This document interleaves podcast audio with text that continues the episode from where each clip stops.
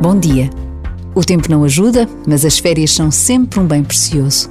Principalmente quando nos lembramos dos milhões de homens, mulheres e crianças que nunca irão conhecer a palavra férias e o seu significado.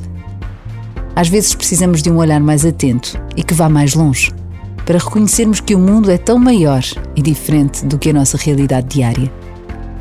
Por vezes, basta a pausa de um minuto para nos lembrarmos de quem tem menos, de quem não tem nada.